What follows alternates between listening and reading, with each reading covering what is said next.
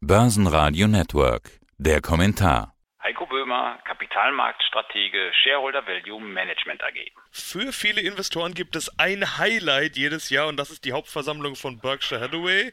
Das hat teilweise schon was Pilgerhaftes, wenn Value-Jünger aus der ganzen Welt nach Omaha pilgern, um dem großen Idol und dem wohl namhaftesten Value-Investor aller Zeiten, Warren Buffett, zuzuhören. Man nennt die Veranstaltung ja nicht umsonst das Woodstock der Kapitalisten. Diesmal ist aber vieles anders. Erstens nicht Omaha, sondern LA war der Ort der Veranstaltung und zweitens das Ganze war sowieso online. Herr Böhmer, wie sehr hat diese neue Zeit, diese neuen Gegebenheiten dieser Veranstaltung den Zauber, dieses fast schon religionshafte genommen? Nicht wirklich, muss ich sagen, denn diesen Livestream bei Yahoo Finance, den gibt es schon länger als Corona. Also den gibt es, glaube ich, seit vier oder fünf Jahren.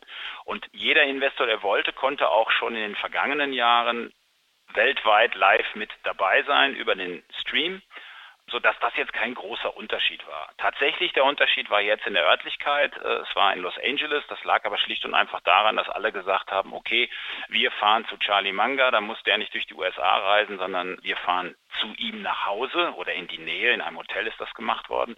Weil Charlie Manga ist 97 und Warren Buffett ist 90 und da ist der Jüngere, hat sich in den Flieger gesetzt und ist dann zum älteren Geschäftspartner geflogen. Jetzt habe ich Buffett ja gerade als großes Idol bezeichnet. In der Vergangenheit hatte ich mit Frank Fischer auch schon ein paar Mal drüber gesprochen. Inzwischen gibt es ja. bei Ihnen ja eine Modifizierung der Strategie. Modern Value nennen Sie das Ganze. Also nicht mehr nur klassisch Buffett. Bleibt Buffett für Sie eigentlich trotzdem das Nonplusultra, das große Vorbild?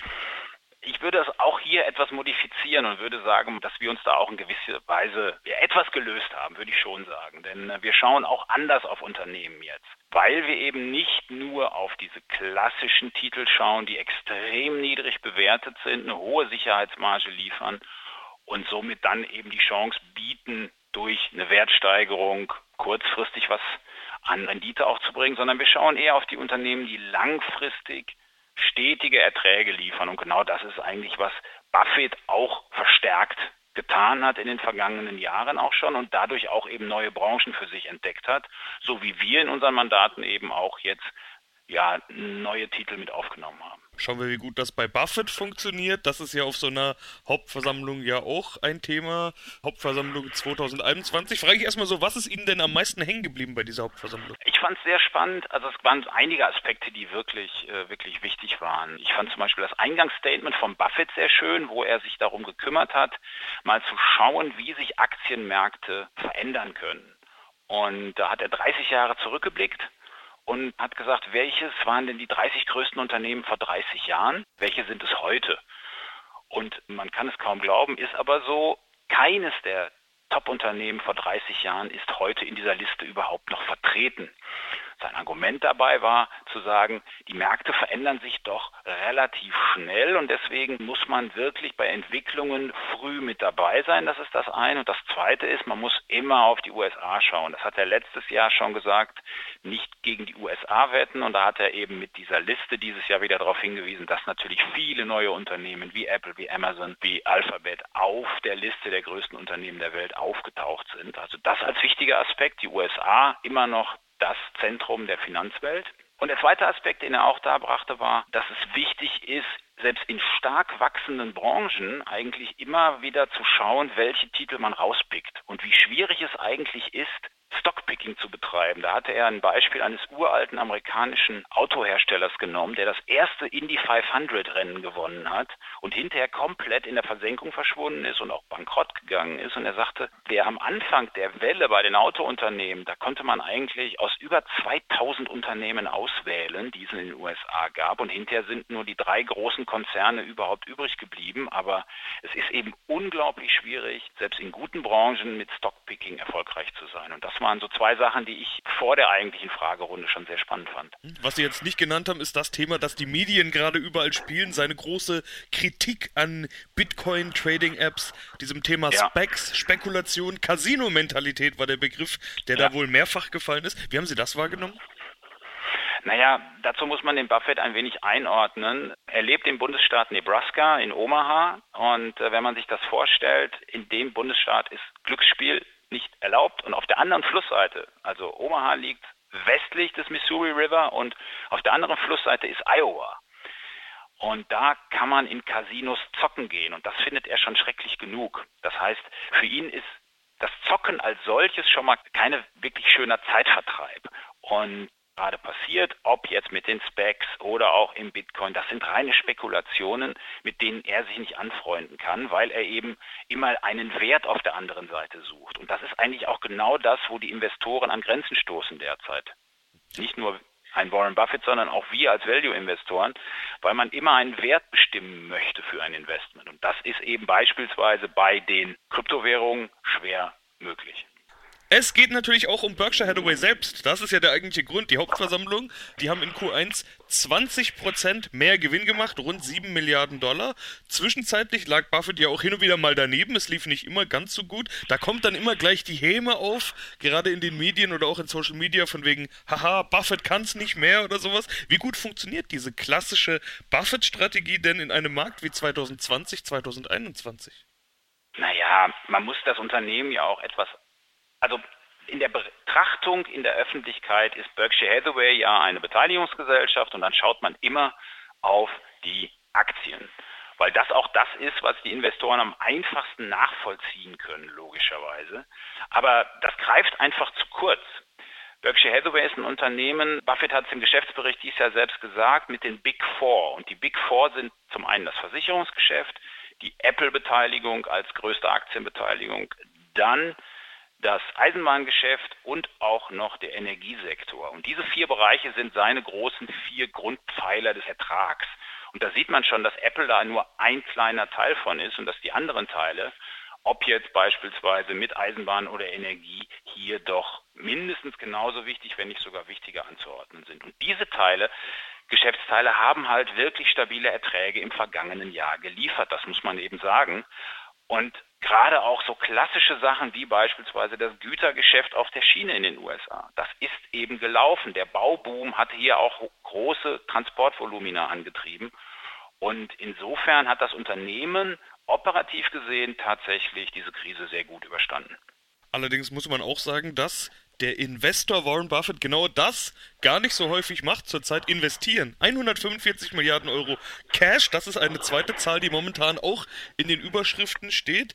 Was gekauft wurde, sind eigene Aktien und das ist ja auch so ein Mittel, was Firmen oft tun, wenn sie gar nicht mehr wissen, wohin mit dem Geld. Wie ist das zu beurteilen? Findet Warren Buffett gerade nicht mehr genügend Investments, die in seine Philosophie, in seine Strategie passen oder wie ordnen Sie das ein? Tatsächlich war das, fand ich, auch einer der schwächsten Parts in der Fragestunde. Er wurde natürlich genau darauf angesprochen, warum er den Tiefpunkt der Covid-Krise nicht genutzt hat, um stärker einzusteigen. Und da ist er sehr ausweichend, fand ich, darauf eingegangen, kam dann mit den staatlichen Hilfen, dass die sehr wichtig gewesen sind und dass im Endeffekt ja der Finanzmarkt sich durch die Spritzen der Notenbanken sehr gut gehalten hat. Aber genau darauf eingegangen, warum er da nicht stärker die Chancen genutzt hat, ist er eigentlich nicht, sondern er hat ein wenig aufs Risiko ist er gekommen, beispielsweise auch auf die Flugzeugaktien, Fluggesellschaften, die er ja letztes Jahr verkauft hat und hat gesagt, okay, zu dem Zeitpunkt im vergangenen Jahr war die Risikoeinschätzung so, dass wir gesagt haben, wir verkaufen diese Luftfahrtaktien, weil wir die weiteren Aussichten nicht gut einschätzen können. Und vielleicht war das auch so ein bisschen der Grund, warum er da nicht stärker im letzten Jahr eingestiegen ist. Andererseits hat er die vergangenen Jahre auch immer schon wieder gesagt, dass schlicht und einfach die Bewertungen ihm zu hoch sind an den Märkten. Und ja, im Rückblick auf 2020 waren die Bewertungen dann im letzten Jahr deutlich niedriger, aber ihm immer noch nicht niedrig genug. Und das kann man schon als Kritikpunkt definitiv sehen. Denn Berkshire Hathaway ist natürlich kein Unternehmen, was nur dafür da ist, immer mehr Geld anzuhäufen, obwohl genau das gerade passiert.